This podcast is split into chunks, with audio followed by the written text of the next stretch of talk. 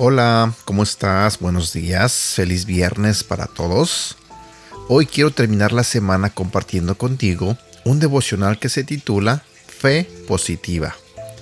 La Biblia nos dice en el libro de Romanos capítulo 4 versículo 18 al 21, Él creyó en esperanza contra esperanza, para llegar a ser padre de muchas gentes, conforme a lo que se le había dicho. Así será tu descendencia, y no se debilitó en la fe al considerar su cuerpo, que estaba ya como muerto, siendo de casi 100 años, o la esterilidad de la matriz de Sara. Tampoco dudó por la incredulidad de la promesa de Dios, sino que se fortaleció en fe, dando la gloria a Dios, plenamente convencido de que era también poderoso para hacer todo lo que había prometido. Romanos capítulo 4 versículos 18 y 21. La historia de Abraham me sorprende sin importar cuántas veces la lea, no solo por el nacimiento de su hijo cuando ya tenía 100 años, lo cual en sí es un milagro, sino porque me parece igual de asombrosa la información de que esperó 25 años para cumplimiento de la promesa. Tenía 75 años cuando Dios le prometió un hijo. Me pregunto cuántos de nosotros le habríamos creído a Dios y hubiéramos vivido con expectativa durante 25 años. La mayoría de nosotros probablemente hubiera dicho, en realidad lo que escuché no fue de Dios. Bueno, me imagino que Dios realmente no quería decir eso. O necesito ir a algún otro lugar para recibir una palabra fresca del Señor. Sara y Abraham sí tuvieron problemas para aferrarse a esa promesa. Como un medio de obtener lo que querían, hicieron que la sierva de Sara, Agar, le diera un hijo pero Dios les hizo saber que así no era la manera en que iban a hacer las cosas. Yo creo que sus acciones retrasaron la llegada del Hijo que Dios les había prometido. En nuestra impaciencia, a menudo tomamos los asuntos en nuestras propias manos. Yo suelo decir que tenemos ideas brillantes, planes propios que esperamos que Dios bendiga. Estos planes abren la puerta a la confusión y al caos, y luego tenemos que tratar con las consecuencias, lo cual con frecuencia retrasa nuestro milagro. Cuando Moisés descendió del Sinaí después de haber recibido los diez mandamientos de Dios, vio la maldad de los israelitas que se habían impacientado mientras esperaban. Con ira rompió las tablas sobre las que Dios había escrito los mandamientos.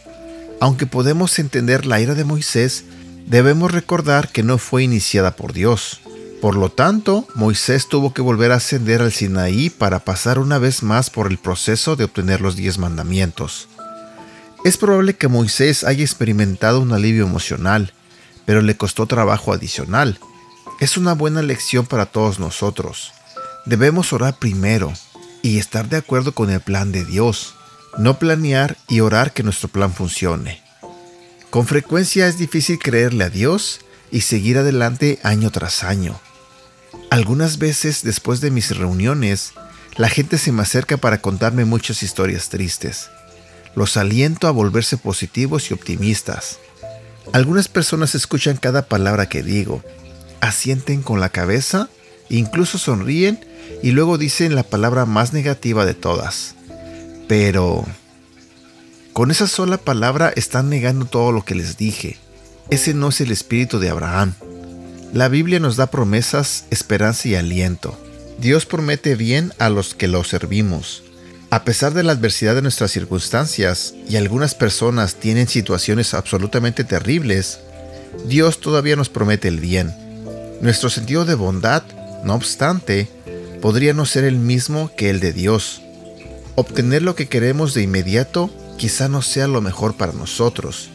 Algunas veces esperar es lo mejor porque ayuda a desarrollar el carácter de Dios en nosotros. El Señor escoge hacernos bien y hacernos felices. El diablo escoge hacernos mal y hacernos miserables. Te lo diré nuevamente.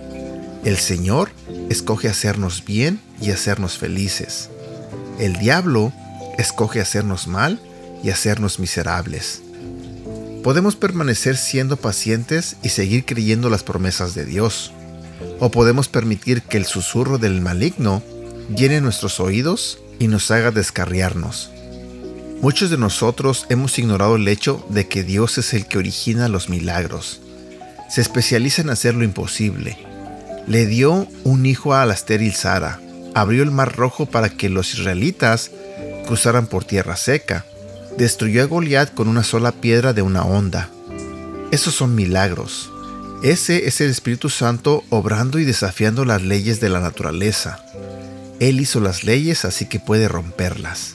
Hebreos 11 es un capítulo que trata acerca de la fe y del pueblo de Dios que se atrevió a creer en las promesas.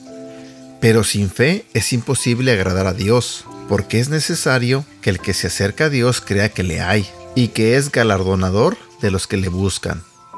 Al considerar ese versículo puedo ver cómo el diablo se entremete. Nos dice, sí, eso es verdad, pero ellos eran personas especiales. Tú no eres nadie no va a ser nada especial para ti. ¿Por qué debería serlo? Esa es una mentira satánica y una que demasiadas personas reciben con facilidad. Dios nos ama a cada uno de nosotros y la Biblia dice que Él es nuestro Padre.